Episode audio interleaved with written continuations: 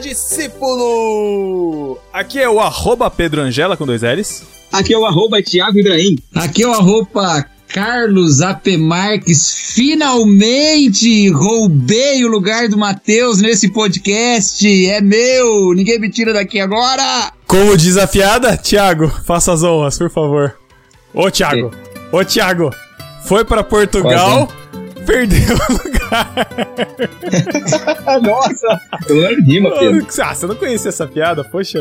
Pô, se a gente tivesse um canal no YouTube, aí ia falar, foi pra Portugal, perdeu o canal. Mas não dá pra rimar, né? Não, não, mas estamos aqui com o Cacau Marques de volta ao podcast do Marquinho. De volta, de volta à sua terra, de volta às origens, onde tudo Paz. começou. Pastor ladrão, quem diria? Daqui eu não saio, daqui ninguém me tira agora. Perdeu, Matheus. Usando um termo de pastor, ele usurpou o lugar do Mateus. Deu bloco no Matheus. E agora o Matheus tá, segue bloqueado. Hashtag beijo do Matheus bloqueada pelo Cacau Marques. Porque hoje a gente tá aqui pra falar sobre Twitter. Você já conhece, já ouviu falar dessa rede social? Já ouviu falar do que é uma tweetada, o que é um tweet? Conhece o passarinho azul? É do tempo que aparecia a baleia na sua tela quando as coisas sobrecarregavam? Quem viveu, hoje a baleia, Viveu. hoje a baleia não apareceu, né? Coitado que não Velho, não posso falar nada porque eu tô muitos quilos a mais e o Matheus tá fininho, velho. Acompanhando a- a- o aumento de, de caracteres do Twitter, né, Cacau? A gente aumenta a capacidade também. Exato, eu dobrei, igual, 240 igual a capacidade de um tweet. eu Meu dobrei Deus. pra 280 quilos. 240 arrobas. Mas a gente tá aqui hoje pra falar sobre essa rede social. Se você acompanha no Barquinho há muito, mas muito, mas muito tempo, você já deve ter escutado o nosso podcast lá, número 3, Internet a Favor do Reino, que a gente dividiu em duas partes, inclusive. Vocês eram tão ingênuos, né? Internet a favor do reino, né? Porque a Fato gente não definiu qual era o reino, tá? Qual era o... o reino de Mordor? Meu Deus do céu. E naquela época a gente tava sorteando um DVD, um DVD sobre o filme A Rede Social, um DVD do filme A Rede Social. Falava do Facebook. E agora a gente voltou aqui pra falar sobre essa rede social que poucos conhecem, vamos ser bem reais, a maioria conhece porque aparece Poucos print. conhecem, não, pô. Poucos- Eu não acho que pouco- não, cara. Eu acho que poucos Quem ouve o podcast conhece. De forma geral, poucos conhecem como funciona, o que é. Muitos conhecem prints de tweet. É, sei lá. Eu acho que você tá errado. Tá, o que você tá querendo dizer, o que você tá querendo dizer é que de- das redes sociais mais populares, talvez o Twitter seja o menos popular. É isso. Mas, mas com certeza é a menos popular. Em números isso é provado. Ela é a que menos dá dinheiro. Ela não tem um retorno financeiro legal, mas é a rede social que acaba sendo, ao mesmo tempo, a menos popular, e, mas também uma das mais utilizadas como fonte de disseminação de notícia rápida, né? E de ódio. é, e também de ódio. Mas é, fato é que desde 2006, onde você podia twittar via SMS, né, mensagem de, de texto que você mandava lá pela, pela operadora, uma rede onde se propunha se falar só por texto, uma rede onde a gente falava o que a gente estava fazendo naquele momento, né? Uma rede onde surgiram várias, amizades e onde também estão acontecendo muitas tretas, mas é uma rede, eu diria, injustiçada. Porque eu. Eu particu- Não, eu sério, eu particularmente gosto muito do Twitter. Eu gostaria que muito mais pessoas conseguissem usá-lo pela forma como ele se propõe a, a apresentar as coisas, enfim. Pela rapidez, eu não sei quantos aqui acompanharam quando o Michael Jackson morreu. Aonde saiu primeiro a notícia do Michael Jackson morto? Twitter. Eu choquei. não, choquei. Caraca, Cacau. Eu ia, O que eu sigo. eu ia falar na, eu ia falar na Folha de São Paulo, mas é melhor não, né? A Folha de São Paulo é muito rápida pra falar de morte. Rápida até demais. Já tá até adiantando a morte, porque aí você vai ficar datado rápido, mas tudo bem. É. Ela tá. A Folha de São Paulo dá spoiler de The Crown, né? Anunciando a morte da Rainha Elizabeth. Antes da hora. Mas é, mu- muitas notícias acabam saindo no Twitter antes, né? É uma forma de comunicação rápida, é uma forma de comunicação ágil. Mas também ultimamente é, tem sido amplamente utilizada por políticos e por outro, outros propósitos nefastos para se compartilhar fake news, para se fazer campanhas, enfim, assim como o Facebook teve essa, essa polêmica, o Twitter também acompanha isso e a gente acaba vendo que é, uma, é um suquinho do, do que há de pior do ser humano. É, olha só, você. Eu, eu só queria assim. O Twitter, o Twitter ele passou a ser usado, depois de tudo isso que você falou, ele é usado por chefes de Estado para dar. para informar as pessoas ou para. Ou desinformar. Falar, falar sobre. Eu não tô falando especificamente do nosso, tá? Falando não, não, qualquer um. Se, não, você, qualquer se um. você quiser, se você quiser tirar o bolo da sua forma, você pode usar o Twitter, né? Que é pra desinformar. é, exatamente. não, mas realmente, cara, qualquer um. E não é nem chefe de estado só, é estadista. Empresário, todo mundo usa. E eu acho que é uma ferramenta muito boa. Só que, infelizmente, é uma ferramenta e ela acaba sendo só um reflexo da sociedade doente que a gente vive hoje. Vocês se lembram de onde estavam quando tweetaram pela primeira vez? Qual foi o ano e onde vocês estavam quando clicaram Não lembro. pela primeira vez? Eu, eu lembro. Não cara. lembro. Eu lembro, eu lembro um tweet muito antigo meu, que foi quando eu retomei o Twitter, que eu tinha conta, não escrevia quase nada, e aí um dia, em 2010, eu escrevi um negócio que dali pra frente comecei a escrever sempre. Que a gente tava numa, numa conversa com amigos, eu falei, pra que serve o Twitter? Ah, não sei, né? Falei, ah, vou escrever qualquer coisa aqui. Aí eu escrevi, não sei o que lá, Jabulani. Eu lembro, eu lembro que tinha a palavra Jabulani, vou até olhar aqui. Uma palavra aleatória, uma parada aleatória, assim. Eu acho que eu comecei a usar o Twitter depois que comecei a trabalhar, que eu tinha computador e na época era um iPod Touch, não era smartphone ainda, né? Mas tinha acesso à internet. Eu acho que foi alguma coisa assim. Mas eu não lembro Aqui, o que eu tuitei, não, cara. Mas. O que eu escrevi? Churrasco, reunião, gol do Bergkamp, Walcon, Jabulani. Caraca.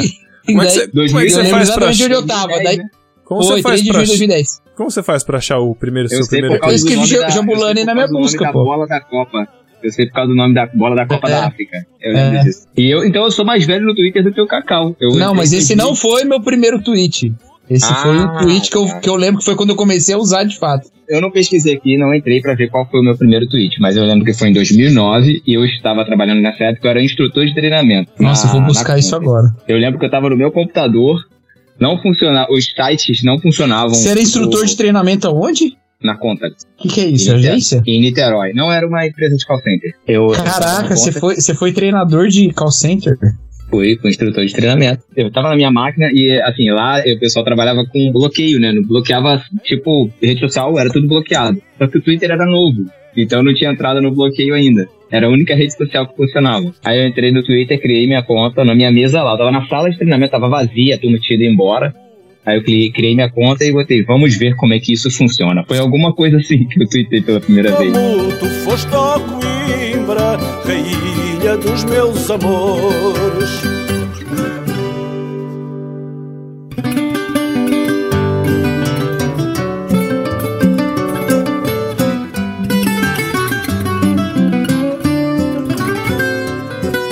Antes da gente avançar sobre o, discutir o assunto do Twitter, eu queria que a gente tentasse, de fato, para quem não conhece, nunca ouviu falar, falou assim: ah, mas o que, que é isso? O que é o Twitter? Para que se propõe a rede social Twitter? Qual é a finalidade primária dela? Né? Como a gente começou, quando a gente começou a usar? Para que, que ela se propunha? Qual, era, qual era o diferencial dela nesse início de, de rede social? No caso, no começo do Twitter, ele era simplesmente um lugar onde você poderia escrever o que você quisesse, onde você quisesse, só que você tinha uma limitação. E a limitação é o que fazia é, com que a rede social fosse, de certa forma, atrativa. Porque você só tinha 140 caracteres para falar. Então, cada frase, cada postagem sua na rede social era um tweet, e você tinha um limite de 140 caracteres para você conseguir escrever o que você tinha. Não tinha uma, uma cadência de coisas onde você, tipo,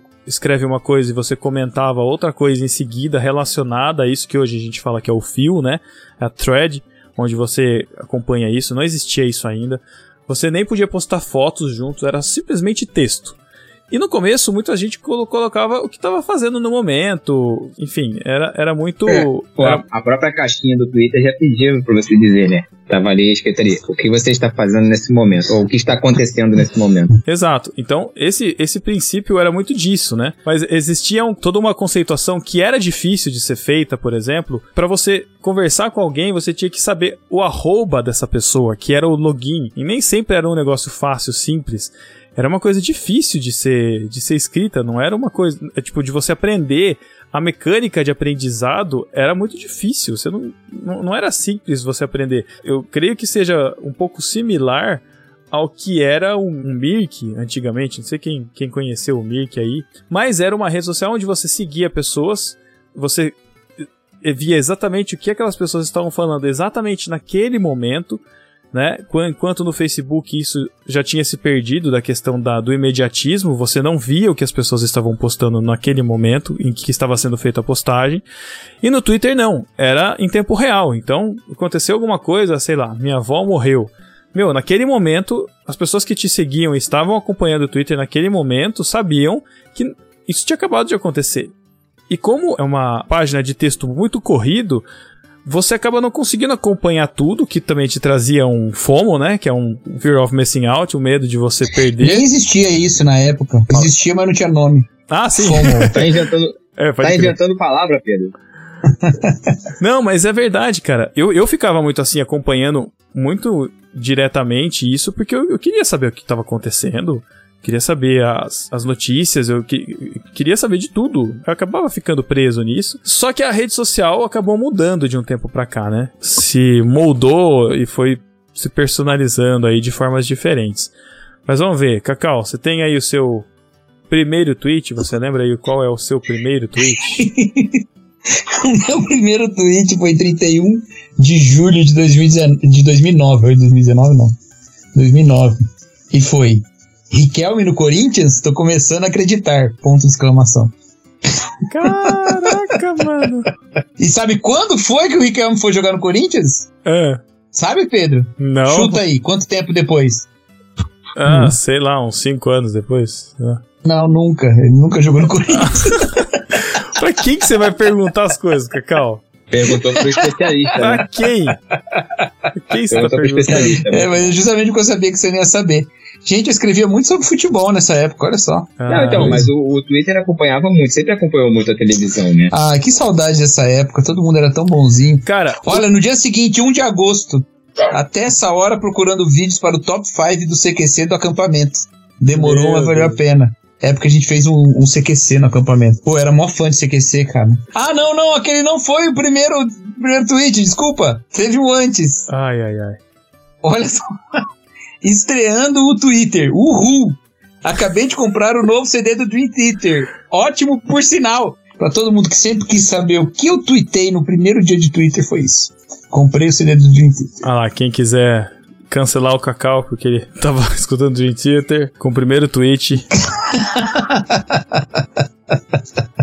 Mas tinha um fenômeno que era muito bom do Twitter. Eu acho que eu vivi um pouco disso enquanto o Masterchef ainda bombava, mas eu acho que ele que proporcionou o primeiro fenômeno da, da segunda tela. Se vocês já ouviram falar o que é a Ah, ainda segunda é, né, o mano? que é a segunda tela é de você estar assistindo alguma coisa, seja na TV, né, ou na internet, enfim, onde você esteja, e você ter uma segunda tela onde você está comentando aquilo, né? Então, antes mesmo de qualquer afastamento social, né, distanciamento social, antes de pandemia, antes de qualquer coisa, era uma forma de as pessoas se comunicarem e assim, não precisava estar falando o que o que estava acontecendo, você simplesmente postava as coisas e você sabia que era sobre isso. Seriado, sei lá, se Lost a gente comentava na época no Twitter, eu não sei se a gente comentava porque não, Lost começou, acabou em 2010, acho que sim.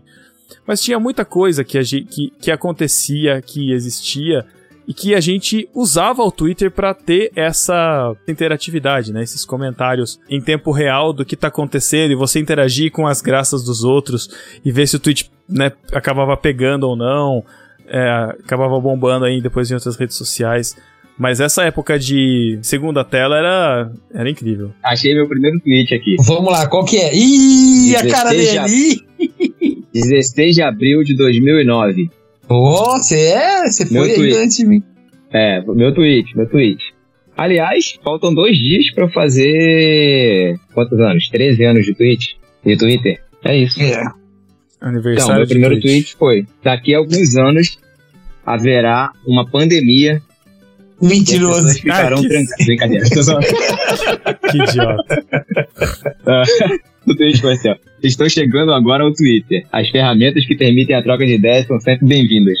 Meu Deus. É muito Thiago esse tweet, né, cara? É muito Thiago. Não, Ai, Thiago Inocente, o Thiago lá de 2009. Não, mas é muito, é, muito, é muito jeitão de Thiago de explicar as coisas, né? De querer entrar no negócio já explicando e falando que é e que. É muito Thiago. Não, é porque o Thiago naquela época, eu não conhecia ele ainda, né? Mas eu conheci pouco depo- depois. ele era o cara da- do criativo, cara, da, né? Ele tinha essa parada da inovação, né? Aí agora ele já é um Ó, cara mais mais o quê? Eu nem sei mais o que o Thiago é, porque ele trabalha tanto. É verdade. É por- quando você trabalha com redes sociais, a última coisa que você quer é ficar nas redes sociais. E fica trocando ideia, né? Que você falou que é Exatamente, sempre bem-vindo. exatamente. É, o que o cara de social Não, media é deve falar, né, eu. cara? Eu não sou É. mais eu, eu sou uma empresa agora, né? Então não. Ó, dia 18 de junho de 2009 eu tuitei o seguinte: Pérola do dia. Você não está gorda. Essa é apenas a sua versão widescreen. Olha aí, ó. Meu Ressignificando. Deus. A imagem corporal. O Thiago, o Thiago era desconstruído naquela época, né? Já dava pra ser. Não, já dava pra ser cancelado nessa época. Vou até apagar esse tweet aqui. É. Eu não tô conseguindo achar o meu primeiro tweet. Eu consigo achar seu primeiro tweet. Ah, aqui, ó. 20 de maio. Ao trabalho. seu tweet foi ao trabalho, ponto de exclamação. Tá vendo? E é o mais antigo mesmo, cara. Trabalhador. Depois você escreveu em 1 de junho de 2009. Ganhei um bonsai. Agora só falta planta carnívora. Ou melhor, insetívora. Coisa de biólogo. Caraca, Meu Pedro. Deus, já matando animais desde sempre mesmo, né? Aí Brincadeira. É, Duro que eu lembro. Acho que a parte Também que. a po- ah, olha só, desde aquela época já tinha polêmica de, uma, de um ser comendo o outro, né? Agora teve da onça com a capivara essa semana. 2 de junho, minha mãe sempre me disse: estuda, filho, e eu estou, e estou eu aqui. 11 graus Celsius estudando moléculas de DNA e o escambau. Pra quê? Caramba, olha o Pedro, cara. Esses foram todos os seus tweets entre maio e junho de 2009. Ó, o Thiago de 7 de setembro de 2009 tweetou assim: Ainda existe privacidade? Na verdade, nós mesmos estamos, estamos nos expondo. Ih, acabei de me expor. Ah, é muito Thiago Ibrahim style mesmo, né? Ai, Não, mas em Jesus. 2009 eu já tava preocupado com a privacidade, olha aí, ó. À frente do seu tempo. Alguém tá afim de uma partida de War? Pedro Angela, 11 de julho de 2009. Eu gostava de War, cara. Assistindo aula na escola dominical. E cadê todo mundo? Olha só, o militante da escola bíblica. Tá vendo? Status Saudade. invisível do Messenger é uma benção. Só queria saber o porquê de não tê-lo usado hoje. Maldição. Maldição, pesado, hein, Pedro? Ai, cara. PPP passou longe aí. Passou longe. Voltei da terra das capivaras. Difícil acordar às seis da manhã num domingo para trabalhar. Só Deus para sustentar mesmo. Mas se fosse pra ir pra escola bíblica, ele acordaria. Eu fazia plantão nessa época no trampo, cara. A gente tinha que, tinha que acordar cedinho pra ir trampar. Era... Thiago politizado de 2009. Precisamos apertar F5 em nossos políticos.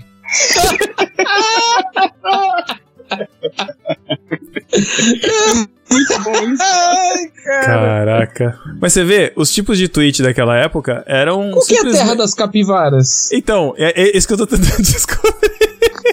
Eu sei que Curitiba tem muita capivara. Você foi pra Curitiba em 2009? É que tem o anterior. Tem aqui, ó, preparação para um casamento em Capivari. Quem nasce lá é chamado de quê? Capivaras? Ah, verdade. Aqui Eu realmente. tui- Agora achei 18 esse de daí. julho. Mas, ô Pedro, o seu melhor tweet foi esse aqui, ó.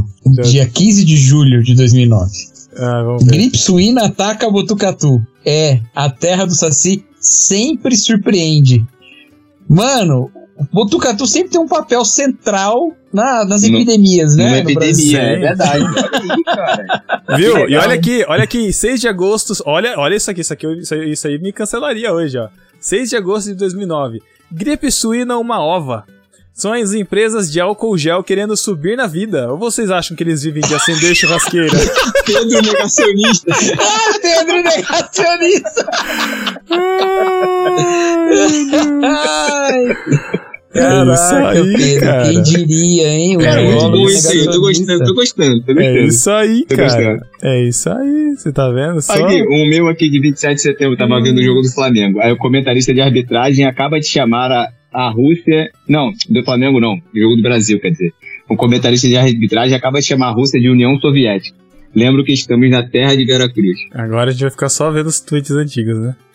Meu Deus. Ah, eu já tô gostando muito. É bom que os ouvintes podem fazer esse exercício também e pesquisar os tweets antigos deles. 28 de dezembro de 2010. Poucas coisas me deixam estressado de verdade. Poucas mesmo. Mas gente folgada, olha. Ah, pouca coisa, gente folgada, que é o que mais tem no planeta. Não é? Agora eu quero achar um intervalo de mensagens em que a gente começou a interagir, ô Thiago. 2011, né? Foi lá para outubro de 2011. Não, É. foi antes. Foi, foi depois de maio de 2011, que foi quando eu participei do Irmãos.com. Nossa, fazendo check- check-ins no. Como é que chama aquele aplicativo? Foursquare. Check-ins no Foursquare. Estou no Starbucks. Estou na rodízio de pizza. Jesus, cara. E o Matheus sempre no supermercado enxuto. Cara, minha primeira interação com você, Pedro, foi em 2013. Nossa. 2013? Aham. Encontrei aqui um tweet de 27 de outubro de 2011. O Barquinho só foi ao ar em novembro. Tem mais antigo, viu? Sabe qual foi o tema da nossa primeira interação, Pedro? Não faço a menor ideia, cara. É, Deve ser Caraca, podcast. nada. Não faço ideia. Foi. Não, Não? foi sobre filmes dos contos de fada. Meu Ó, eu escrevi, Deus. eu escrevi filmes como A Garota da Capa Vermelha e Branca de Neve e o Caçador nunca conseguem ter a qualidade do original. Aí você escreveu, mas se for pra escolher, Branca e o Caçador é infinitamente melhor que Espelho Espelho Meu. Aquilo é maçã envenenada. Aí eu, como filme eu concordo com você, mas como conto, entre aspas, Nossa. acho que o segundo manteve mais o clima fairy tale que o primeiro. Nossa, que babaca, Meu- né? Babaca total, muito babaca, cara. Nossa, muito babaca. Ai, É, ai. muito babaca, cara. Ah, Matheus e o Thiago tem um dia 21 de outubro aqui. Tô entrando. Que acho que deve ser alguma coisa pra gente entrar, mas não tem um tweet original. Ai, cara, bons tempos, hein? Nossa, dá vontade de baixar e ficar lendo, cara, os tweets antigos. Pena que não dá pra ver as respostas. E isso é uma coisa que pegava também no Twitter, que vocês, não sei se vocês lembram, mas tinha umas hashtags temáticas. Tinha uma que eu tô vendo aqui que tô me lembrando que era Music Wednesday. Eu nem sei se era uma, se era uma alguma coisa isso, música de quarta, mas eu sei que tinha Follow Friday. Vocês lembram da Follow Friday? Era demais Follow Friday. É hashtag Verdade, FF, verdade. hashtag Follow Friday, onde você indicava arrobas pra seguir. Era incrível, cara. Nossa, o Thiago interagiu em 2012, ó, um ano antes do que o Pedro. Encontrei aqui uma pergunta minha pra você e pro Matheus, Pedro. Hum. Perguntando, vocês são da mesma igreja? Caraca! Ou seja, estávamos Era. nos conhecendo. É isso aí. Peguei um RT do, do Pedro aqui. O, o Pedro botou alguma coisa, bate na madeira três vezes, aí eu botei nerds ouvintes do Nerdcast. O Thiago escreveu assim em 2012, Rob Hell. Ah, do Rob do Bell. Rob Bell. Rob Ah. Bell. Aí eu escrevi pra ele, To Hell with Rob Bell. Aí o, o Luna, velho, que nem usa mais, escreveu muita revolta pra um quase católico, porque no seminário o pessoal me chamava de católico. Aí eu respondi pra ele, católico acredita no inferno. Inclusive, a área pós-morte é 50% maior na doutrina católica do que na protestante. Meu Deus, cara. Essa foi boa, vai. Isso, olha isso aqui, isso aqui. 29 de dezembro de 2009. Graças ao Nerdcast, aluguei os três. Aluguei, aluguei Aluguei! os três filmes do Senhor dos Anéis. Estou me matando para assistir até amanhã. Meu Deus, eu nunca não lembro disso, cara. E, Caraca, você alugou num dia pra devolver no outro? Não sei, não sei. Eu sei que eu interagia muito com o Lucas Souza Banda também, que agora é produtor do, do Silva. Deixou a carreira de música cristã. Escrevi um, gospel. escrevi um pro Thiago assim: Ei, Thiago, você não pode perder o Altas Horas hoje por nada. Aí o Thiago respondeu: Fiquei sabendo agora quem vai, só se fala em outra coisa. Não faço ideia quem foi. É, eu também não. Muito bom, cara. Muito bom esse resgate. Era, era uma rede social muito boa pra pra esse tipo de conversa rápida. Eu acho que a gente perdeu mui- muito disso hoje em dia, desse tipo de conversa próxima. Eu acho que hoje tá muito mais. Virou muito mais a questão de inbox de Instagram, talvez. Dos tipo Messenger, conversa. Messenger, enfim, né? E WhatsApp, eu acho. É, né? os messengers tomaram, essa- essa... tomaram essa- esse lugar, porque a gente tem grupo nos messengers, a gente tem grupos no Instagram, no Telegram, Mas, no próprio, no próprio Instagram também tem. pô, mas o Twitter, ele também trouxe uma, uma proximidade que, a gente, que não existia antes, que é a proximidade de sua com pessoas aleatórias, assim, que, tipo... E que são mega famosas, sei lá, e que com o Twitch você pode conversar, sabe? Eu, eu sei que o que eu vou falar é uma coisa muito mais atual, né? Mas, por exemplo, o Leonardo Gonçalves, que é um cantor super conhecido, que segue o Cacau, inclusive, eu sei que segue, que eles se interagem lá, que o Oh, Cacau agora viu? é famosinho. Mas eu, eu lembro que ele saiu- soltou um clipe de uma música, ele tava com um moletom, que eu achei lindo, cara, aquele moletom. Eu falei, meu, onde que tem esse moletom pra comprar? Aí eu falei assim, quer saber? Procurei em tudo quanto é canto, fui perguntar pra ele. E ele me respondeu, cara. Ele mandou DM pra mim, conversou comigo. Falei, caraca, mano. Quando, que, quando você imaginar em um passado que você con- conversar com um cantor, com uma coisa assim, cara? Isso é muito explodidor de cabeças, né? Ainda mais pra gente, assim, que acabou conhe- se conhecendo pela internet. A, conhe- a gente já conheceu muita gente pela internet e isso é muito, muito maluco. As relações que a gente já fez na internet, mas ainda assim tem coisas que surpreendem. O Twitter é uma ferramenta disso, né? Acaba ainda sendo hoje uma ferramenta disso, apesar de ter se desvirtuado.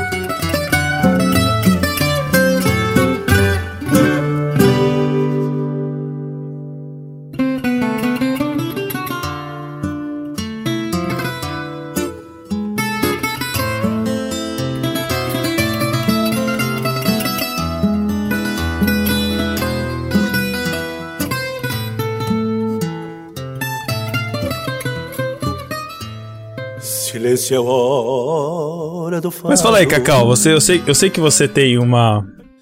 Não sei se alguém percebeu ainda, né? Mas assim, não sei se ficou claro que o Cacau tá sendo bem sutil, assim, mas ele tá dando a entender, assim, que a rede, por algum motivo, possa ter se desvirtuado um pouco, assim. Não sei se vocês perceberam isso. No- Não, cara, assim, eu sou um usuário do Twitter, né? No sentido, assim, Parece do até- drogado, Parece né? até droga, né? É, mas é nesse sentido mesmo. Eu sou um usuário no sentido de viciado, né? Então eu fiquei 100 dias sem usar o Twitter esse ano. Não, fim do ano passado. Foi muito bem, me senti muito melhor. E agora continuo com os mesmos problemas. Mas por que que você fez esse, esse jejum de, de Twitter? Cara, Apesar de estar tô- coincidindo com a Semana Santa, é algum propósito? Tô brincando. Não, não, eu percebi, cara, que eu tava. Eu até escrevi lá. Eu tive que escrever porque eu tinha tentado ficar um tempo fora do Twitter sem falar pra ninguém, né? Porque eu acho meio caído esse negócio de falar assim, ah, tu fica fora, não sei o que lá. Tá. Se eu não falasse, eu não ia ficar, entendeu? Porque eu tentei várias vezes e eu voltava. Então eu precisei me comprometer. Aham. Aí eu. Eu escrevi, ó. E, e porque é o seguinte, eu tava ficando muito carnal, manja, cara Uhum. muito, muito revoltado, muito. Então aí eu precisei dar um tempo, assim. E, cara, é sério, velho. É, é nítido como eu fiquei menos ansioso, como eu fiquei menos. Caramba, sério, Cacau? Muito, mas muito, cara. Muito, muito, muito. É, porque o Twitter, ele, ele, foi, ele era uma rede dessa de seguir, né? Uhum. O Instagram não tinha ainda. Você tinha só o Twitter, assim. O Facebook era mu- muito a questão de amizade. Você não. a- apesar de ter a função de seguir, eu não sei se já tinha na época, mas tipo, você. A sua rede era rede de amigos, ela era recíproca. Você adicionava a pessoa, ela passava a ver as coisas que você postava e você passava a ver a delas, né? E o Twitter não era assim, você não tinha nenhuma obrigação de seguir de volta ninguém, né? Então acho que quando criaram, pensaram nessa coisa da comunicação direta mesmo, né? Então as pessoas mais famosas fora do Twitter iam ser as que iam atrair mais atenção, né? Uhum. Tanto que, eu não sei se vocês lembram disso, quem bombou o Twitter de uma hora pra outra foi o Mano Menezes, que era treinador do Corinthians. Ele foi talvez o primeiro fenômeno brasileiro do Twitter, porque ele era treinador do Corinthians e aí ele deu a escalação do Corinthians pro próximo jogo no Twitter. Antes de Caraca. dar na, na coletiva. E aí, nossa, todo mundo passou a seguir ele, mas de Aham. uma hora pra outra ele virou estrela. Então, assim, a influência da pessoa era offline, né? Ela tinha influência offline, ele era, ele era famoso, né? E aí atraiu tal. Mas aí o que acontece? As pessoas vão compartilhando, vão dando retweet, as pessoas vão conhecendo, mais gente vai querendo saber o que você pensa e tal. E de repente as pessoas que se fizeram famosas no- na própria plataforma, né? Igual acontece no Instagram hoje. Então, é, criou um, um certa competição de relevância, né? Uma coisa assim. É, quem tem mais seguidores era mais relevante, né? É, isso... até hoje, né? Ah, até, até, hoje. hoje é, né? é, eu percebo é. que, pela minha conta, assim, eu já fiz reclamações, assim, tipo de. Ah, sinal de internet que tá ruim, sabe? Acho que só, uhum. só de ter mais de mil seguidores, eles já dão uma olhada com mais atenção, sabe? Não é uma coisa fútil, assim, sei lá. Não sei se, se eu tô sendo babaca de falar isso, mas não, tem, tá algumas, tá tem algumas coisas que, que chamam a atenção, assim, né? Então, números chamam a atenção. É, eu, tô falando como social media, e realmente isso faz todo sentido. Se você é um influenciador, um micro, micro influenciador, de certa forma você tem uma influência dentro do seu nicho, obviamente você vai ser mais considerado. E eu lembro muito bem da disputa que tava na época para o Ashton Kutcher chegar em um milhão de seguidores. Não sei se vocês lembram disso. Que foi no Twitter também, para ele chegar em um milhão de seguidores. E depois também teve o tweet mais retweetado, que acho que já foi até ultrapassado, que foi aquela foto da Ellen DeGeneres no, na cerimônia do Oscar com vários artistas. Uh -huh, foi é. a foto mais retweetada. Então, assim, é, é uma plataforma extremamente relevante, extremamente comunicativa, pro bem ou pro mal. Pra mim é, é, é, a minha rede social favorita ainda, sabe? Eu então, mas chegaram a declarar, a decretar a morte do Twitter. Não sei se você lembra. Não, não lembro. Mesmo que ele tivesse 2 milhões de usuários, mas não eram todos ativos, né? Mas chegaram a dizer, ah, o Twitter, né, vai. Porque não tinha mais o que fazer no Twitter. O Facebook era mais relevante em termos de texto tudo mais, não tinha as limitações. E o Instagram, de foto, vídeo e tal. Só que aí a política chegou. E aí o Trump, ele elegeu o Twitter como meio dele de conversar com os eleitores. Com os eleitores na hora que são os apoiadores, porque não era só em época de eleição. Com o mundo, né? Uhum. E aí a relevância do Twitter voltou, né, mano? Com tudo, assim. Bombou demais. Eu não sei se ele já era presidente ou se ele fez isso antes. Acho que foi antes até de ser presidente. Eu acho que foi uma estratégia. Assim, assim como o Obama, eu lembro que na época que o Obama foi eleito, ele foi um dos primeiros a utilizar as redes sociais a favor dele como é, estratégia sim, sim. de campanha e por isso que ele foi eleito, porque eu lembro que é, muitos a campanha dele basicamente nele. ele ganhou no, na internet, né? O que o Trump fez foi assim, o, o, o Twitter como um porta-voz, mas ele usou muito das estratégias de alcance das uhum. redes pagas, né? Tipo Facebook, Instagram, mas mais Facebook, para aparecer postagens mais favoráveis àquilo que você queria, a sua posição política, enfim, né? Mas uh, o Twitter eu acho que. Não sei se no Facebook é tanto, eu acho que não. Eu acho que o Twitter tem mais essa cara, justamente pelo que o Thiago falou antes, da questão da relevância dos micro-influenciadores e dos perfis, de você olhar para um perfil e o cara tá falando uma asneira gigante, mas você vê que ele tem 35 mil, 100 mil, 1 milhão de seguidores, e fala, ah, mas o cara tem um milhão de seguidores, ele não ia falar besteira. E aí você cria essas essas discrepâncias aí de relevância e de assunto e de temas que qualquer um pode estar tá escrevendo um monte de asneira aí no Twitter, que papel aceita tudo, só que você tá dando alcance para isso, né? Se muitas pessoas seguem e a pessoa continua falando asneira, ela vai ter relevância. Não, não, não existe uma moderação aí, não existe um, um, ah, isso é falso, isso não é, enfim. Não sei, também acho que o caráter de texto, né? É, vamos considerar também vamos considerar também que o Twitter mudou muito, tanto o Twitter como as redes sociais como um Sim. todo, mudaram muito. Por exemplo, o Twitter, como a gente viu aqui os nossos tweets antigos, eram só texto. A gente praticamente não viu imagem. E quando a gente via imagem, a imagem era, ela era anexada num link. Ela não ficava dentro do layout, né? Dentro da. da... Era a famosa TweetPic.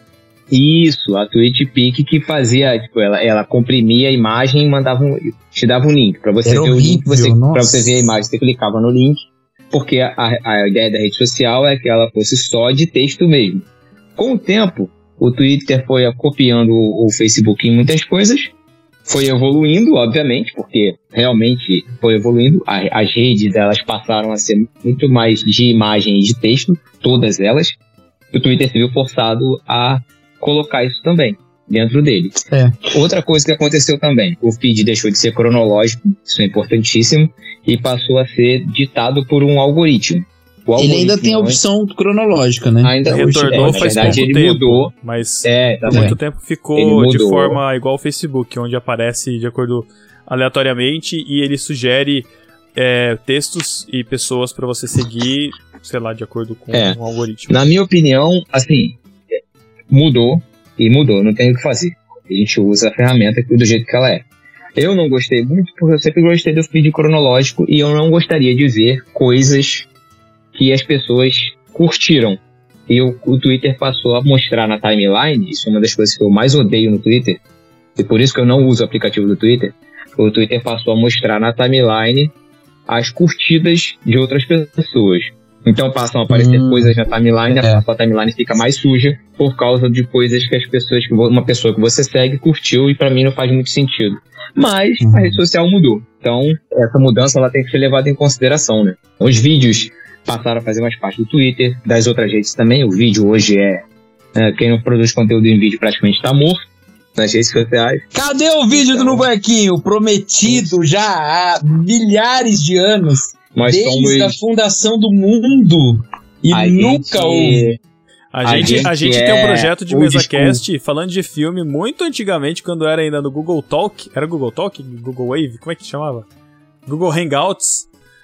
Hangout. Tá lá no nosso YouTube. A gente batendo, fazendo MesaCast sobre o filme Noé. Não, MesaCast não, porque MesaCast tem que ser presencial. É, pode crer. Isso. Então, é. cada um num lugar. Mas tá lá, inclusive tem muito rage naquele vídeo, porque a galera vai achando que é o filme e é três caras conversando sobre o filme. mas, mas isso que o Thiago falou, pra mim, é diferente. Eu sempre usei um cliente de, de, tweet, de Twitter, né? Que é um programa onde você acessa o Twitter. Né? Isso, é, isso pra Instagram, pra Facebook não existe. Mas existiu, sempre existiu muito, muito antigamente, onde você, assim como tem uns programas em que você abre o seu e-mail que não é o Gmail, mas por exemplo tem o Spark, tem o Newton, é, não me vem outros nomes aqui, mas são clientes de e-mail onde você pode instalar o seu e-mail e, e- e navegar ah, com as mensagens que não seja no site ou no aplicativo nativo. O Twitter também tem isso. Passou por muitos problemas é, ultimamente. TweetDeck. Twi- TweetDeck. Mas hoje um, dos mais conhecidos no meio da Apple é o Tweetbot, que é excelente e esse eu uso desde o seu lançamento, assim. Então a vantagem de usar esse cliente é que ele, pelo menos o meu cliente, ele sempre mostrou em ordem cronológica. Então eu não tive essa quebra de, ah, o Twitter mudou, ele não tá mostrando. Eu sempre vi tudo em ordem cronológica. E eu passei a acessar mais o Twitter via o aplicativo oficial ou o site, justamente para ver essas coisas diferentes que ele mostra. Então eu acompanho os dois. Eu vejo o feed cronológico, onde eu tenho tudo que eu, eu sigo. Eu tenho as minhas listas do que eu sigo também, se eu quero ver alguma coisa importante e tal. Eu tenho a lista de amigos lá pra ver se eu não deixei nada de algum amigo passar. Mas quando eu entro no Twitter web ou no aplicativo de Twitter normal, eu tenho essa visão que eu acho interessante de você ver algo que a pessoa curtiu, mas com o fator de curiosidade, sabe? De você ampliar um pouco o espectro daquilo que você segue. Isso eu acho interessante, não pro dia a dia, mas para um momento específico. Essa mudança que as redes sociais sofreram e o Twitter tá é, dentro disso é, foi feita praticamente para manter as pessoas dentro das redes, né? Todas as redes criaram ferramentas ou estratégias para manter as pessoas ali. Então, o, o famoso e perseguido engajamento, né? Que quem produz conteúdo está atrás e as redes sociais também estão atrás disso. Então, por isso o Twitter mudou nesse sentido, para fazer com que as pessoas interagissem mais com os conteúdos postados. E aí aquele conteúdo que ele é muito engajado, né, que as pessoas engajaram muito, ele vai ser distribuído e vai, vai ser mostrado para as pessoas, para que as pessoas, quando entrarem em contato com aquele conteúdo, possam engajar mais e assim por diante vir uma bola de neve. Enfim, então o Twitter que nós conhecemos, né, o Twitter que nós eh, começamos já não é mais o mesmo já há muito tempo, né? Muito tempo mesmo. E Ah, mas tem muita coisa favorecer- que melhorou, né? É, concordo com você. Concordo Que nem você, esse, esse negócio mesmo de, de responder e aparecer tudo junto, sabe? Acho que- Nossa, acho era horrível threads- antigamente. Acho que as threads pra mim foi, foi o que foi mais legal, assim, do, do Twitter, né? É. E, E até- e agora- vou falar, vou falar uma coisa polêmica, porque na época nós todos nos revoltamos. Mas, mano, os 280 caracteres foi uma, foi uma melhor, né, também. eu, né? eu nunca me revoltei com isso, não. Eu acho legal. Acho, acho bom. Nossa, eu era muito contra. Eu era, olha, e vou te dizer, eu tinha um compromisso de só escrever em 140, mesmo com 280. Só que os desgramados tiraram a contagem, lembra? É, Aham. ficou um relógio. Eles puseram aquele bolinha, né? círculozinho, Um é, círculozinho. exatamente, só conta os 20 últimos. Mas Cara, eles, eles fizeram isso por querer, eu tenho certeza. Mas Só isso é uma mudança de cultura muito grande na rede social, porque com 160 Foi, caracteres é. e você não tinha esse negócio de thread, de você ligar um texto com o outro, você não tinha Era como manter um 140 homens. você tá 140, falando desculpa. 160. É, desculpa, desculpa. Não sei porque eu tô falando 160, mas enfim. É, a, a questão, e, e acho que era 140 caracteres, porque acho que era o limite de caracteres que você podia mandar em um SMS, Um se eu não me SMS, engano. é, Então por isso que é esse número é. específico, tá? Aqui. É, Tecnobubble, ou Bubble. Enfim, Bubble é bolha. Enfim, a questão é que você tinha que enxugar e ser tão conciso no texto que você queria falar e naquela única mensagem, naquele microtexto ali, que você passava tempo analisando o que você escrever. Talvez eu analisasse tanto que eu não postasse. Mas hoje não. Hoje você simplesmente pode fazer um textão, como às vezes o Cacau faz, que eu gosto, e vai dividindo em vários tópicos. Posta. Eu Eu gostei da gosto. velocidade você falou, eu gosto, pra não, não gerar nenhuma, eu- nenhum medo de que seja uma crítica. Mas eu realmente gosto. Tá, Tem, tem quem não goste, mas enfim, a gente vai agradar todo mundo nessa vida pra quê, né? Mas. É, É. O, Cacau, o Cacau faz thread da Kelly Kapoor, cara. Olha isso. É. Aquela foi massa, hein? excelente, eu me orgulho incrível. muito. Eu vou vender o NFT daquela thread lá. Para, não vamos entrar nesse assunto, pelo amor de Deus. Isso aí é. Ai, Jesus. Discordo 95% do, de 95% do que você falou, mas enfim, não é, o- não é o tema do podcast. Por favor. Mas a questão das threads, né, dos textos, de você ter essa, essa limitação, fazia com que cada texto que você postasse fosse um texto autocontido e não, não tinha muita continuidade, a não ser quando você conversava, batia papo, que ia, né, aquele toma lá da cá, mas você também não tinha uma forma de salvar isso como uma conversa, acompanhar isso, ou outras pessoas acompanharem isso. Então essas mudanças foram muito bem-vindas, pra mim, pelo menos.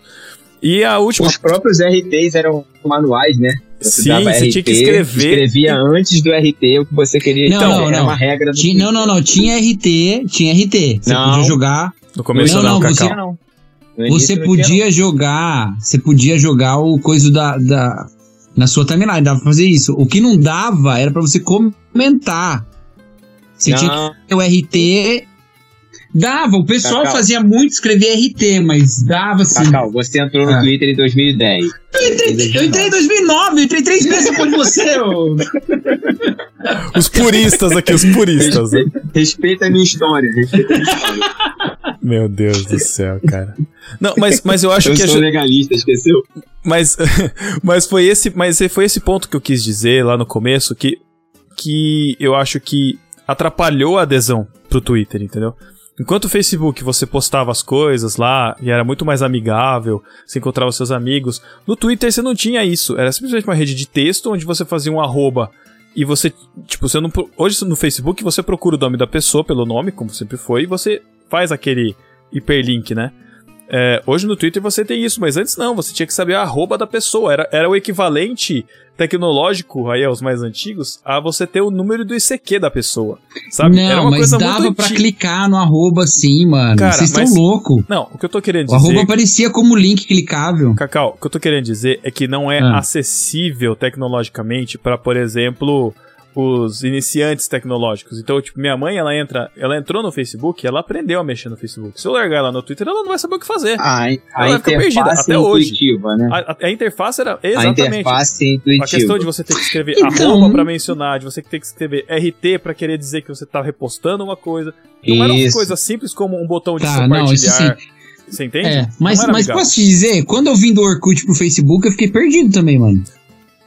Ok. Sim. Porque as interações no Orkut, elas eram feitas em, em comunidades. Você não tinha... Depois eles colocaram a, um feedzinho, né? Mas não tinha antes. E aí quando eu entrei no Facebook, eu falei, mas o que, que é isso? Onde é que eu... Qual a comunidade que eu entro aqui? Sim, sim. Eu não entendia nada. Porque a gente A tava diferença acostumado entre- com a estrutura não de fórum, existia, né? É, como não tinha, não tinha feed, não tinha diferença entre perfil e feed. Então É. você não entendia. No, no Orkut você entrava direto no seu perfil. No Facebook você entrava direto no feed. Você falava, mas o que, que é feed? O que, que é isso? O que, que é isso que tá acontecendo aqui? É, nesse sentido, o Twitter já parecia mais que o Facebook, porque os dois têm um feed e têm um perfil E separado. os dois têm uma origem muito parecida, né? Tem uma origem Tem. quase que juntos, assim. Só que eles É. continuam muito díspares, assim, né? Eles são muito É. diferentes uns dos outros, um, um do outro. É, é, mas assim, quando foi que o Twitter ficou tóxico? Porque ele era o lugar das piadas, né, cara? ele era a rede das piadas, a rede dos memes. É, é, é, era, era a fonte. ter. Era a fonte. Você viu o tweet. Na verdade, o que o pessoal fala é que a piada surgia no Reddit, ia pro Twitter, depois caía no Instagram e ia pro Facebook, né? Hoje tem o Instagram no meio, mas surgia no Facebook muito depois. Morria no Facebook. Eu não sei se exatamente ficou tóxico. É, é que vai parecer um contrassenso que eu tô falando aqui, mas assim, eu acho que a questão do, do politicamente correto acabou trazendo a, a toxicidade, de certa forma. Porque hoje tá muito. é, Eu, eu, eu não sei onde que eu vi, não vou lembrar o tweet que eu vi, mas era um modelo de tweet assim: falar, hoje eu comi, aí entre parênteses. Não que você não possa comer, ou se você estiver passando fome, me desculpa. Aí fecha parênteses. Uma, uma macarronada, aí abre parênteses. É, não que você não possa comer, mas se você é vegano, você não se ofenda, porque. Então, assim, tudo que a gente fala hoje, eu sou a favor do politicamente correto em relação a preconceito, racismo e, e questão de minorias.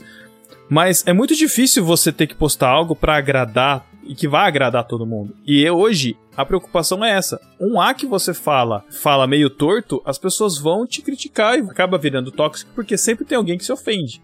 É a questão do, da ofensa. Então, tanto que muitos, a gente já viu isso aí acontecer, vários influenciadores apagando seus tweets antigos pra não ter gente indo atrás. O próprio, isso aconteceu, é uma história com o James Gunn. E como nós provamos foi- aqui, nenhum de nós fez isso, né? Tá Não, tudo lá. imagina. Tá, né? o, o, Pois é. Quem não deve, não, quem não deve, não teme, né, Cacau? o James Gunn. Ou, ou quem deve, ou quem deve não liga também. Exato, exatamente. Mas assim, é, aconteceu algo com o James Gunn, que foi o diretor de Guardiões da Galáxia, que E ex-marido da Pam, da Jenna Fisher. ex-marido da, da atriz que fez a Pam do The Office, ele foi. te- na- teve uma época que ele fez Guardiões da Galáxia 1 e 2, e aí a web, né, a rede, os seguidores, a- encontraram tweets dele preconceituosos de, tipo, 10 anos atrás. E começaram uma, uma política do cancelamento nele na rede. Ele foi demitido da, da Marvel. Aí ele foi pra Warner, fez aí Esquadrão saiu Guardiões Suicida. 2, era ruim demais, aí contrataram ele de novo. Não, então, fez Esquadrão Suicida, só que aí o que acontece? O que acontece é que a gente viu aí em 10 anos que muita coisa muda ou não, né? No nosso histórico aí de tweets. Muita coisa com a gente muda, a gente muda de opinião, a gente muda. Só que a memória do Twitter tá aí pra lembrar a gente do que a gente fez no passado ou não. Se a gente mudou ou não, o que tá registrado pode ser algo que a gente já mudou, mas tá registrado. E serviu como política de cancelamento dele. Hoje, é, ele já, já voltou pra Marvel e tal, já tá esclarecido que, tipo, o que ele falou antigamente não é o que ele continua pregando hoje, vamos dizer assim, né? Tipo, ele não é preconceituoso, como os tweets dele antigos eram. Só que as pessoas puxam isso, né, pra, enfim, pra fazer o mal, pra achar pelo em ovo, pra criticar, e aí acaba assim virando uma rede tóxica nesse sentido. Quem é a gente na fila do pão, né? Mas, sei lá, se você vive disso, de rede social, e hoje tem muitos influenciadores aí, qualquer deslize que você tem, que você cause, já era, cara. Já era. Você tem que pensar muito em todos os prós e contras que você vai falar. Eu, eu acho também que tem uma, uma questão da própria sociedade, né? Que tem uma certa natureza da rede social. que é- Ela reduz as pessoas muito a, a opiniões, né? Então, assim, a gente vai ficando, a nossa existência vai ficando nas relações muito contidas naquilo que a gente expressa de opinião. Uhum. Então isso leva a que as relações sejam mais, mais divergentes, porque as nossas opiniões elas não são iguais, né? E, e aí tem uma coisa, né? Nessa época do início do Twitter, é a época do início também dos smartphones, né? Então veja, você, por que, que o Twitter tinha a postagem em SMS? Porque não tinha todo mundo smartphone, né? Então você podia postar em SMS. né? É, e não tinha como colocar aplicativo. Depois, com os smartphones, já não fazia mais sentido você postar por SMS, né? Você pode usar o próprio aplicativo. Então, assim, aí a gente vai ficando cada vez mais mediado pelo smartphone, né? Tudo é por aqui, né? Pô, na época lá atrás, o YouTube tinha limite de 15 minutos o vídeo, entendeu? Não dava pra você passar, assistir uma- um, um vídeo de uma hora, assistir um filme no YouTube, entendeu? Não dava pra você fazer esse tipo de coisa. Não tinha Netflix. Netflix era serviço de entrega de DVD. Exatamente. né? Aham. Então, assim, agora, quanto mais Pra, a gente vai pra você ficando- tweetar, você tinha que estar no computador, né? É, quanto mais se você você não usasse SMS. online- Porque a gente não tinha SMS, nosso SMS era pago, né? Nos Estados Unidos era de graça, então acho que facilitava pra eles. Mas pra gente era pago, então a gente tweetava quando a gente tava sentado na- no computador, né? Antes de ter o smartphone popularizado. É, e assim, quanto mais a gente vai tendo possibilidade de fazer as coisas através do smartphone, mais a gente vai estando nesse reino da opinião, sabe? E aí as pessoas vão ficando cada vez mais como opiniões, e aí a gente fica cada vez mais também em, em conflitos. Então, isso toca nisso que você falou, da questão do politicamente correto. Por quê? Uma piada de mau gosto, ela não é uma expressão ruim. Ela é uma expressão de uma pessoa ruim. Entendeu? Uhum. Então muda, muda. Não é assim, só caramba, falei besteira.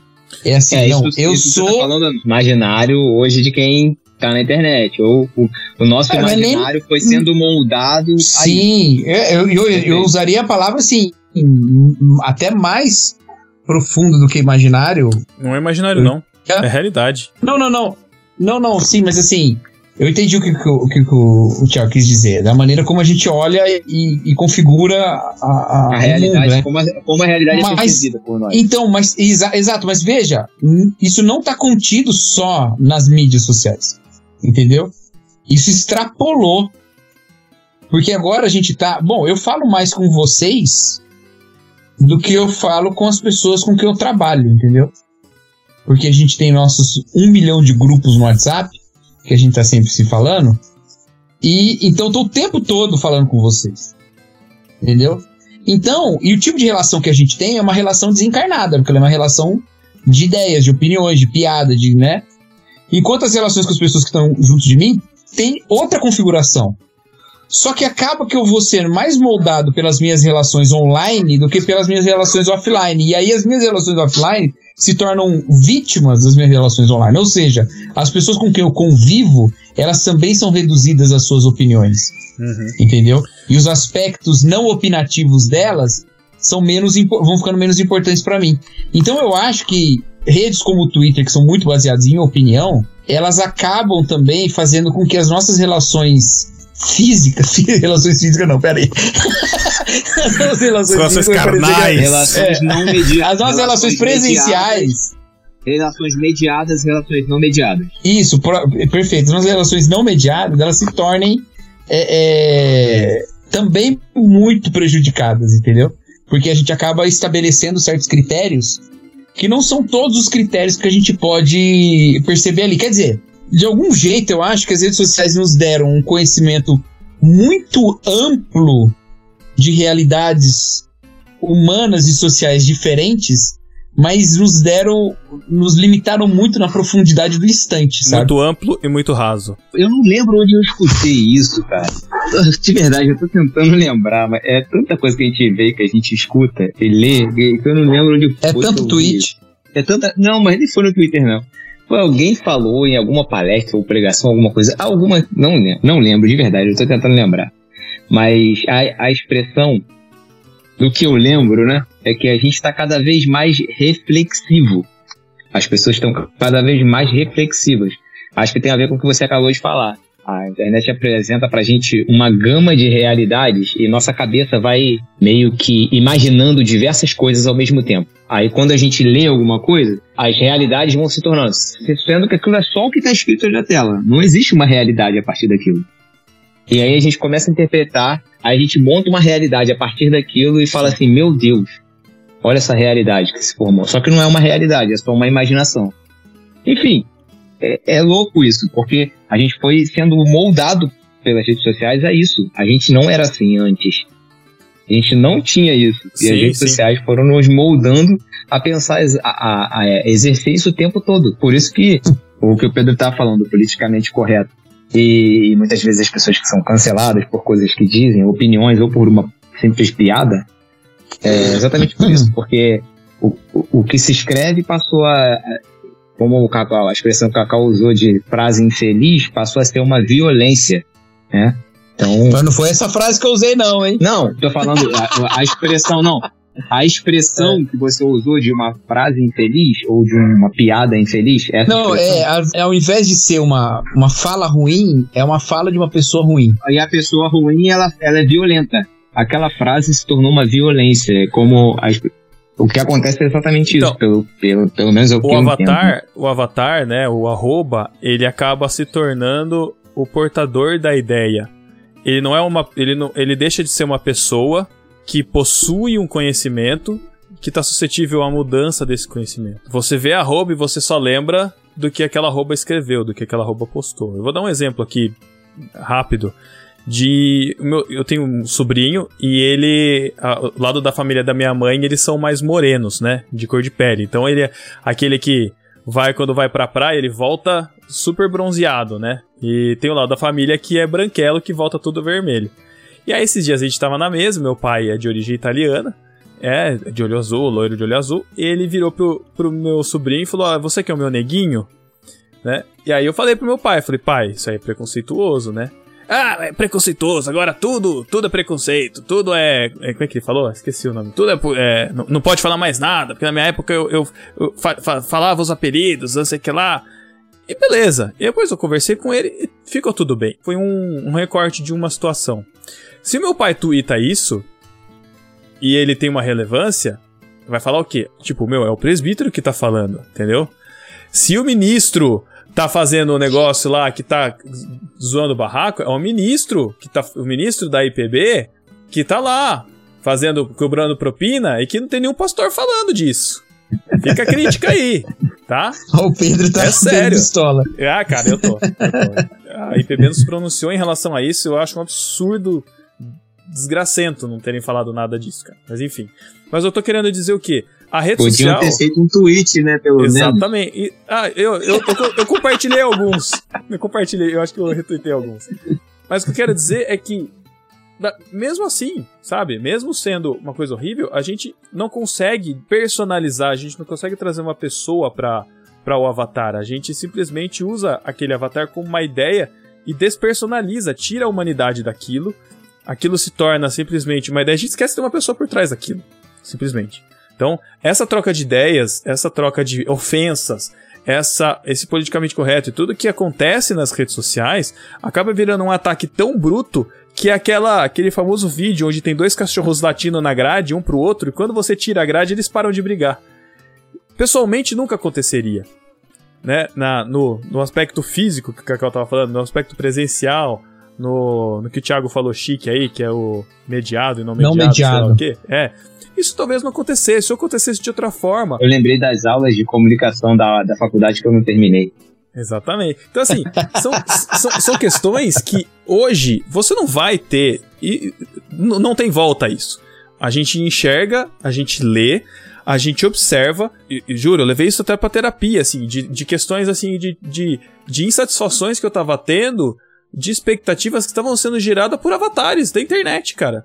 Tipo assim, ninguém ao meu redor tava se importando com aquilo. Ninguém de fato, de carne e osso, que se importa comigo, tava realmente se importando com aquilo que eu tava preocupado em, em querer, em, em não gostar em mim. Ou em, em- ideias que eu tava pensando, ou em coisas que eu queria ter, enfim. A- a cultura da internet, enfim, tem moldado tanto a nossa personalidade, tem moldado tanto a nossa mente, que a gente tá, nesse sentido, repetindo aqui, sendo repetitivo aqui do que o Thiago falou, a gente tá observando as coisas refletidas através de várias óticas diferentes. A gente está sendo moldado por algoritmos que nos mostram aquilo que a gente quer mais, né? E o Twitter acaba sendo esse lugar onde você segue a quem, quem você gosta, se você, a não ser que você queira enxergar o outro espectro, mas você fica abismado de ver como as pessoas são, porque ali é o puro suco, né, do, da- do lixo da cabeça, porque você posta o que você quiser, porque é simplesmente uma foto ali, às vezes nem é a foto da pessoa. Né? Então a pessoa se esconde através de um avatar e posta o lixo que tá na cabeça dele. Quando, na realidade, a gente não tem isso, mas a gente acaba se. acaba observando uma humanidade tão cruel, um ser humano tão vil e tão sujo que, meu, desanima. Desanima real. E assim, é ruim quando esse tipo de coisa acontece, porque, por exemplo, antigamente, né, é, comparando o, o Twitter antigamente com o que ele é hoje, quando a gente conversava, quando a gente brincava, zoava um ao outro lá atrás, antes da gente começar no barquinho, lá em 2011, é, a gente tinha certeza de que aquele comentário que a gente estava fazendo no Twitter, ele não ia sair dali. Ele ia ficar ali. A gente nunca exagerou, nunca né, pegou pesado, nada disso. Nunca, nunca foi.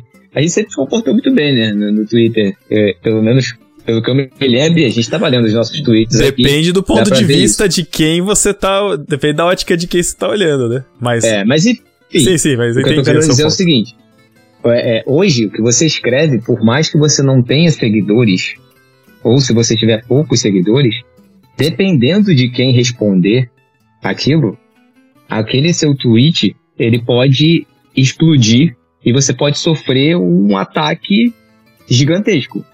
Isso é ruim porque o Twitter ele deixa de ser mais, é, deixa de ter mais diálogo como era antigamente. As pessoas são, as pessoas falam assim, ó, eu não vou é, dar minha opinião ou não vou dar minha contribuição nisso aqui, porque alguém pode interpretar mal o que eu estou escrevendo, uma vírgula que eu coloquei errado, e lá na frente isso pode se virar contra mim. E aí a gente deixa de dialogar, entendeu? Sim. A gente deixa de trocar ideia, que é o principal da mas democracia. Aí, mas, aí, mas aí é que tá. Afinal gente... de contas, né, Tiago, qualquer meio de trocarmos ideia é sempre bem-vindo, né? É, exatamente. A questão... Aí, primeiro tweet faz sentido. Sim. Mas, mas eu vejo que é, é, é, é muito isso. A gente pensa duas, três vezes antes de postar alguma besteira, só que os que não estão nem aí com não, nada estão postando lixos e lixos coisa, e toneladas de besteira é. ao mesmo tempo, cara. Sabe? Eu não sei se se encaixa aqui ou se é muito clichê, mas aquela frase famosa do Martin Luther King, que o problema não é. Como é que é? É o silêncio do. É o silêncio dos bons, né? Eu não lembro a frase toda, mas enfim. Que é quando a gente se cala. Que é quando não a é gente a fala dos maus, é o, é o silêncio dos bons. Isso, algo desse sentido. Então, assim, a gente tem que falar. Agora, será que a gente tem que concentrar o nosso tempo, a nossa, nosso esforço vital aí, e aí, sei lá, considerar aí o que o Cacau tava passando aí, de repente, meu, a gente não pode trazer isso pro, pro físico. A gente não pode deixar. Assim como às vezes eu falo de algum problema de trabalho que a gente sofre, sabe? Tipo assim, meu, não vou trazer isso para casa. Ficou lá no trabalho, sabe? Trabalho é trabalho, agora eu tô em casa. E aqui em casa, isso não é problema. Não vou deixar isso influenciar. O problema é que a gente está constantemente com o smartphone, constantemente com as notificações ligadas, a gente está sempre o tempo todo voltando a viver isso. Já faz parte da nossa. Enfim, virou parte da nossa rede social, né? As nossas comunicações não são só com as pessoas que estão ao nosso entorno, mas são com as pessoas que a gente conhece pela internet, né? A gente aqui, basicamente, a gente se conheceu pela internet, a gente passa muito mais tempo em contato online do que fisicamente. Tantos outros ouvintes aí, tanta gente que já, já participou e, e a gente conheceu por aqui. E é isso, cara. Só que tem muita gente com quem a gente não deveria se importar, na real. E que a gente tem que filtrar. O fado é o meu país no mundo não há igual. O fado é o meu país, o fado é Portugal.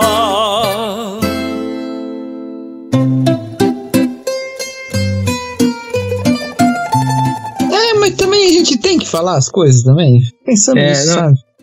É, é, é, é, ali do menor esforço, né, Cacau? Eu acho que sim. Não, não, não é nem isso. Eu, eu, é porque, eu, eu assim, acho que sim, Cacau. Cada, eu me arrependo. Eu, cada eu, me, palavra eu jogada... me arrependo de não ter falado mais sobre o ministro no Twitter. Eu me arrependo de não, não ter postado cara, no mas, Facebook. Porque eu acho que alguém tem que falar uma coisa. Não sei. Mas cada fala online, eu não sei, cara. Não sei se isso tem a ver com recentes experiências minhas, mas cada fala online abre uma discussão, isso. mas fecha um monte de porta offline, sabe? De diálogo. De... porque, cara, assim. Ai, cara, mas é duro porque daí eu vou ver o perfil porque, assim, do carinha. Qual que é a influência? Qual que é a influência, sabe? Porque assim, você pode pensar, puxa, mas o número de seguidores e tal. Eu acho que tem algumas coisas que ficam assim, num, num campo meio cinzento e que postar-se de alguma forma é, é acaba desequilibrando. Não, postar-se ah, postar mesmo. Tá. De postura de alguma forma, ou de se postar também, acaba desequilibrando essa balança, entendeu? Ok. Então tem influência, sim. Mas veja, são influências para comportamentos muito pontuais. Por exemplo, viram aí que aumentou o número de, de adolescentes e jovens é, regularizando o título depois que os influenciadores fizeram campanha tal. ok, né? Mas em termos de você comprometer as pessoas, por exemplo, com, com o que seria de fato né, uma interpretação cristã de alguma coisa, né? Ou levá-la a uma reflexão profunda sobre um texto bíblico, sobre alguma coisa. Ou mesmo re, rever seu posicionamento num nível mais profundo e não só um comportamento pontual. Eu não sei, cara. Eu acho que a maior parte dessas nossas falas online elas batem em, em ouvidos prontos para se posicionar, entendeu? Então gera um tipo de, de resistência que acaba fortalecendo mais a, o antagonismo, entendeu? Então, às vezes eu acho que não vale nem a pena, vale mais criar relações e pelas relações as coisas vão, vão caminhar, entendeu? É, eu, eu não sou de postar, eu não, posto posições assim, eu até penso em postar É, inclusive assim, eu, eu tô ciente da hipocrisia de que eu sou o mais polêmico de nós três aqui e tô falando esse tipo de besteira. Não, mas, mas eu, eu acho... tô ciente dessa hipocrisia. Mas, mas, mas, eu acho que é importante isso, cara, sabe? Começou a frequentar é, um carinha novo lá na igreja que já veio, veio e voltou 300 vezes da igreja. Aí eu falei, ah, deixa eu entrar no Facebook dele. Cara, só groselha, sabe? Você chega, a primeira, coisa, primeira postagem dele já tá lá, tipo assim, com uma, um aviso do, do Facebook de que é uma notícia falsa, sabe? Assim, putz, cara, sério? Você tá nessa mesmo? Sério mesmo? Então, já, já me desanima, entendeu? Porque o cara posta. Só eu sei como é que o cara é. Mas assim, tem coisas, cara, que tipo. Eu acho que é importante a gente se posicionar, é importante saberem, entendeu? Eu gostaria de. E, e mesmo que a gente se choque com isso, cara, uma hora ou outra, ou a gente vai se calar, ou a gente vai, sei lá, ser hipócrita. Eu não sei. Eu tô falando aqui sem. Né, só tô simplesmente só falando, né? Mas se alguém escuta isso, sabe, eu não, não, não sou a favor do Bolsonaro, não gosto dele, quero que ele saia, quero que esse ministro aí sofra as consequências, quero Você que ele se pronuncie. E é já isso, cara. isso já, já falei no podcast. falei que vou votar no Lula também, reafirmo aqui que eu vou votar nele, não tem problema não, tô nem aí. Ó, é Ô, o seguinte, sai do muro. Pedro, Sai do mundo. Pedro, mas aí... é- é- Rapaz, isso- como o isso- Twitter mudou e como no barquinho mudou também, né? Isso que Coisa. o Pedro falou agora faz muito sentido com o que o Cacau falou anteriormente. A questão da gente olhar para as pessoas e ver, ver as pessoas como uma opinião. Então, Pedro, eu acho que vale até, de repente, não só, né, para todos nós isso, é, da gente, tipo, não interpretar as pessoas como elas são no online, mas trazer pro offline, é, deixar, é, Sim, deixar sim, de sim. lado esse tipo de pensamento e tratar as pessoas sem mediação. Tratar as pessoas É. A que, Como- po- a que ponto chegamos, gente? O Thiago, é- o Thiago Ibrahim tá me aconselhando a como lidar. Não tô te É aconselhando. isso aí, Não, não, cara. porque tem uma É, coisa assim, não, coisa mas isso aí que o. Thiago tá falando, é, tem, tem um detalhe importante. Não é que as pessoas, elas são duas pessoas diferentes, é a mesma pessoa. A questão é que nem todos os aspectos são compreendidos, percebidos, conhecidos nos dois ambientes diferentes, entendeu? Isso. Então, às vezes a gente se contenta muito em construir uma imagem completa de uma pessoa a partir do que a gente conhece dela online e não, não, não são todos os aspectos possi- passíveis de serem conhecidos ali, entendeu? É. Então a gente precisa aprofundar mais isso em outros, outras medidas, né? E outras mídias, inclusive. E, e outra coisa também, a gente precisa sempre lembrar que, por mais que a pessoa fale gro- groselha na internet ela- e ela esteja de um lado completamente oposto ao que a gente acredita, é, no final, no final, Jesus manda a gente amar os nossos inimigos, né? Não adianta, cara. A gente tem que exercer isso. E ser cristão é exatamente isso: é sentar para conversar com quem vai trair a gente, é sentar para comer, né? Com quem vai trair a gente. Então, no final das contas, a gente sempre volta para isso: é o evangelho que transforma a nossa maneira de ver e a nossa maneira até de encarar a, a, a- internet. E, e, assim, eu não tô falando para dar lição de moral em ninguém. Isso, isso é uma reflexão que começa para mim mesmo, entendeu? Porque É. eu tenho vivido muito essa crise. Um dos motivos de eu ter parado de usar o Twitter, de, de twittar muito, é, é exatamente por isso, porque eu me, eu me senti. O Twitter sempre foi minha rede social favorita, eu sempre gostei muito dele. E essa, essa mudança toda que aconteceu e essa guerra toda que se formou me atingiu muito. E eu passei a, a pensar assim: cara, isso tá me fazendo mal. É, os, os 100 dias que o Cacau ficou fora do Twitter, eu já tô há bastante tempo, né? Porque eu só Não, mas eu fiquei total, mano. podia nem olhar. Não, eu não posso, Cacau. É, o jejum É. que eu faço é o que eu posto. É, não, Porque, sim, assim, sim, sim. Porque Eu você trabalha com com Twitter isso. aberto na minha frente, não tem É. como, entendeu? Não tem como. É uma reflexão que eu faço pra mim, começando por mim mesmo.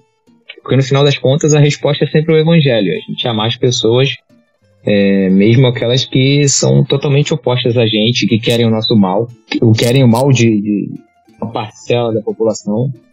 Enfim, a gente tem que amar, cara. Se essa não for a resposta, Sim. nossa, é, no final não tem porque a gente tá aqui. Então, como a gente tem que e tem que inclusive, inclusive isso é, é basicamente uma thread que o Cacau escreveu. Já faz um- no dia 10 de abril, que eu tô vendo aqui, entrei no Twitter dele pra ver, sobre a- as condições a que a gente impõe, né, pra que a gente ame o nosso irmão. E achei lindo. Eu queria gravar isso daí, vou salvar isso aqui pra mim, porque eu preciso ler disso. Porque eu tenho dificuldades com certas pessoas. Eu sou muito tolerante, mas eu tenho dificuldade com certas pessoas.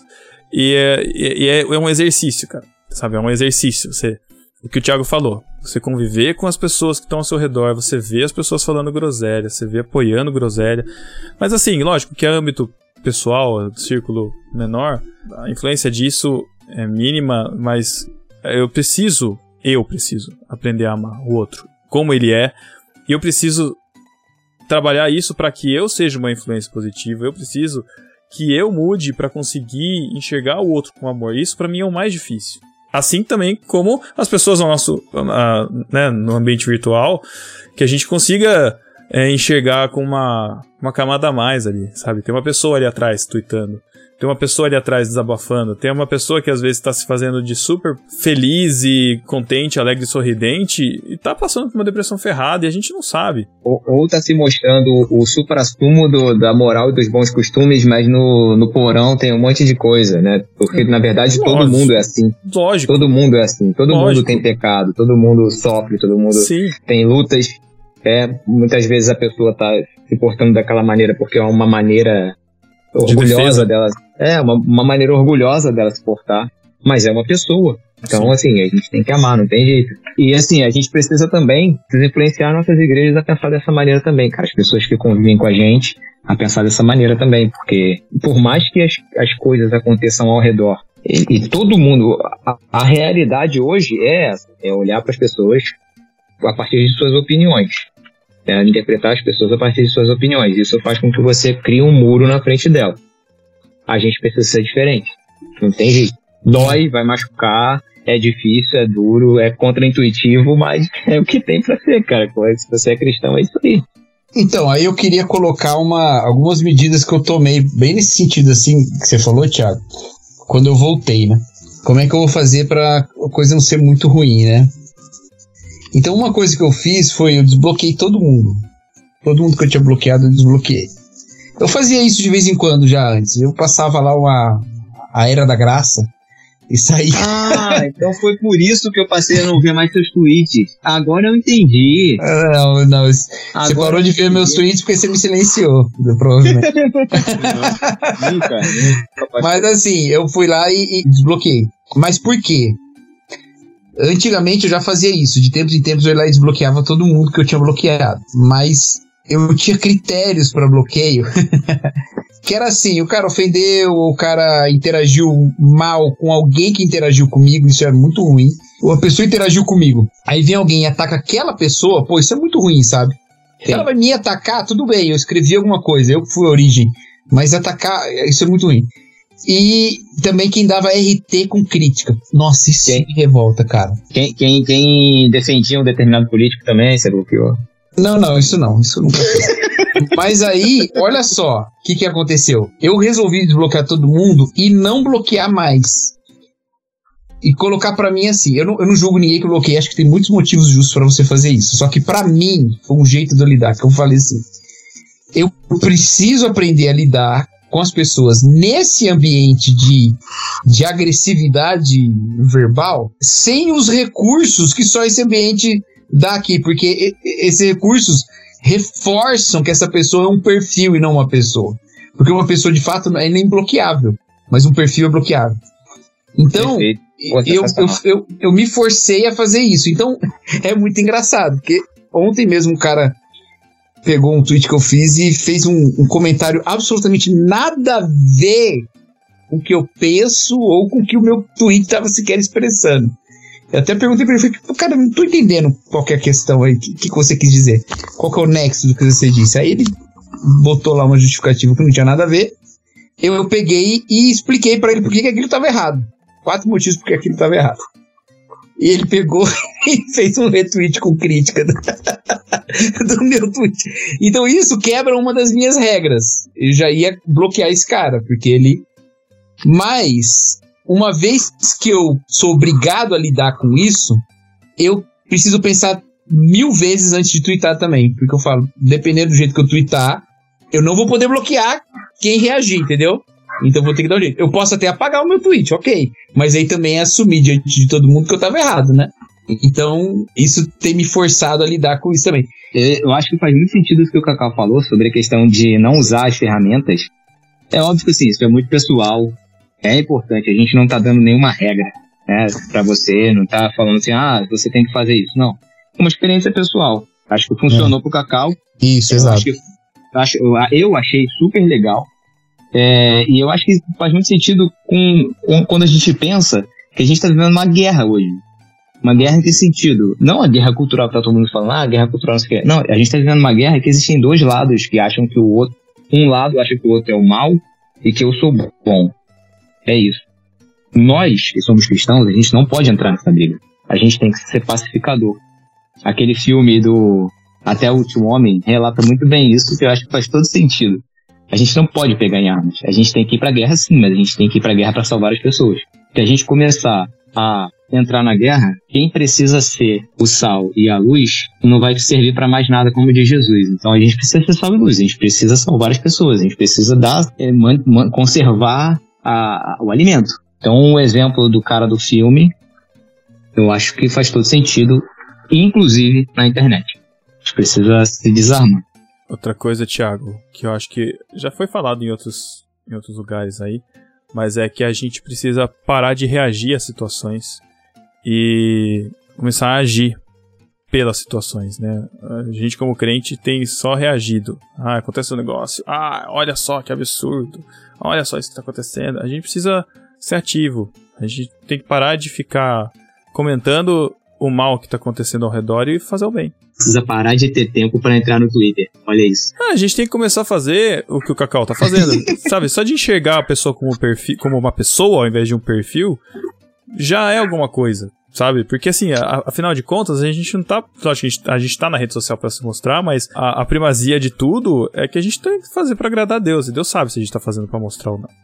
Né? Então que a gente começar da gente, é começar do pequeno, né? Não adianta a gente querer arrumar o armário e tirar tudo. Começa da, de uma gaveta, né? Então, da mesma forma, começa pequeno, mas começa, em vez de reagir. Certo?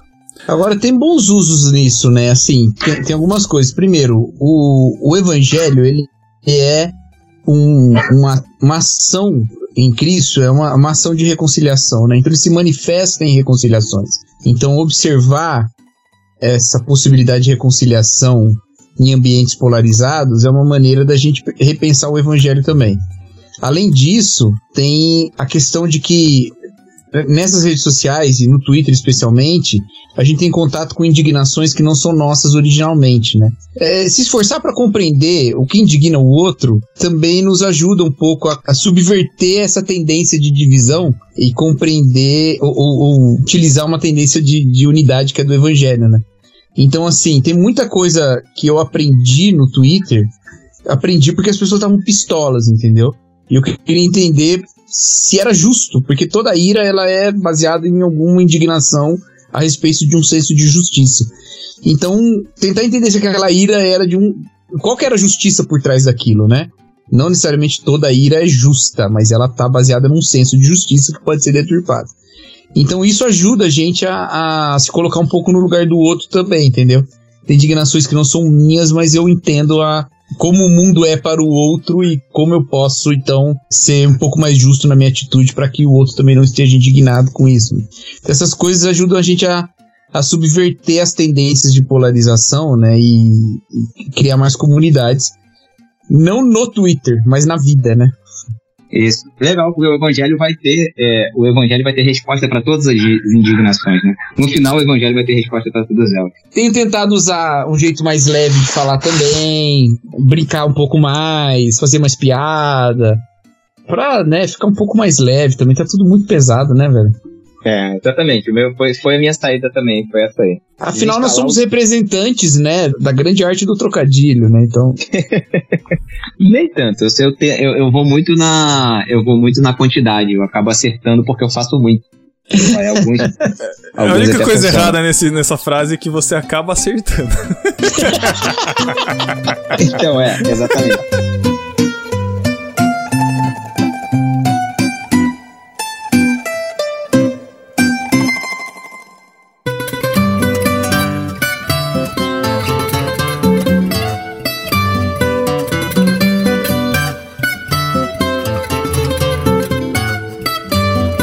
E aí, se você quiser continuar esse papo com a gente, você pode acessar o arroba Pedrangela no Twitter, o arroba Carlos AP Marques no Twitter, o arroba Thiago Ibrahim no Twitter, arroba no Barquinho, arroba DBA Mateus, se você quiser. Não, não, não segue ele Melhor não. não, não, deixa ele lá. Deixa é, ele primeiro, lá. ele mudou, mudou o arroba dele, né? Agora é, Mateus Soares. É influenciador de, de TI ele agora. Não era MM Soares? Deus ele era Soares, o pastor MM Soares, parente do missionário R.R. Soares. Nossa, mãe. Galera, então é isso.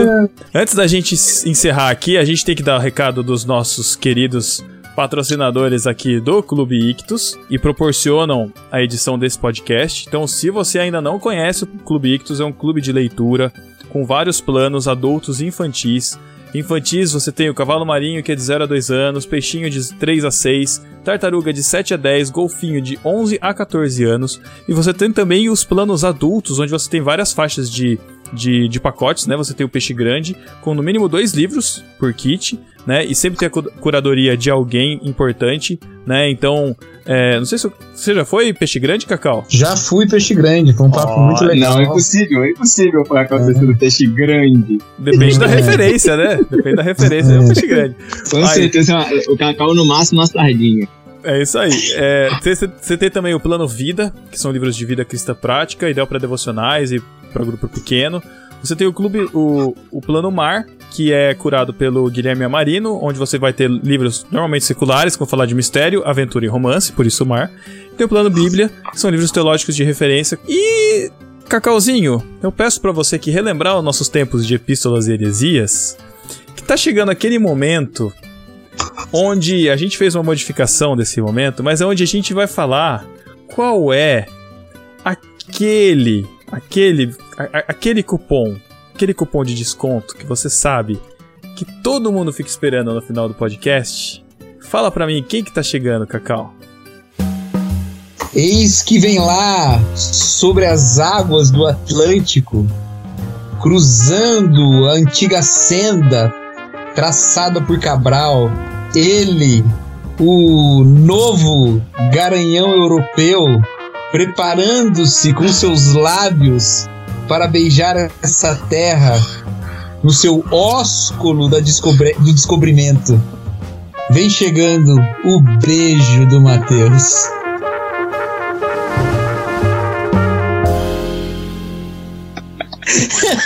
Jesus amado! Melhor beijo do Matheus ever. Melhor beijo. Só lembrando Mateus. que só lembrando que beijo do Matheus é o cupom que dá 15% de desconto para os nossos discípulos que assinarem qualquer plano do Clube Ictus na primeira assinatura. Exatamente. Exato. Então, ó, valeu a pena você ter ficado até aqui para receber esse, essa sabedoria em forma cara, de cupom. Cara, eu tô vermelho, cara, eu tô com vergonha.